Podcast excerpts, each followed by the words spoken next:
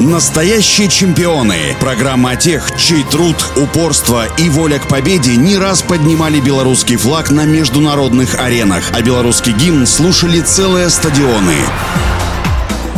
Всем доброго дня, у микрофона Василий Данилов. В Беларуси для конного спорта всегда делалось очень много. Конный завод, школы – одна из лучших баз в Советском Союзе, но после Олимпийских игр в Мюнхене стало ясно, что результатов нет. Стали искать профессионального тренера. Такой нашелся в Ташкенте Виктор Угрюмов. Зная внимание к конному спорту в нашей стране, Виктор сразу же согласился переехать в Минск. Кстати, Угрюмов говорит, что гордится не медалями, не результатами на чемпионатах СССР, Европы или мира, а тем, что приехал в Минск Минск в 1972 году. Уже спустя 4 года тренировал самую сильную команду конников в Советском Союзе. Виктор Петрович – заслуженный мастер спорта СССР. На Олимпийских играх 1980 года в Москве он стал олимпийским чемпионом в команде и завоевал личную бронзу на лошади по кличке Шквал. Также на его счету бронза чемпионата мира 1978 года и два серебра и бронза чемпионатов Европы. После завершения спортивной карьеры Виктор Угрюмов занялся тренерской деятельностью и подготовкой подготовкой спортивных лошадей по собственной системе. Ну а у меня на сегодня все. Желаю всем крепкого здоровья и побед во всех ваших делах и начинаниях.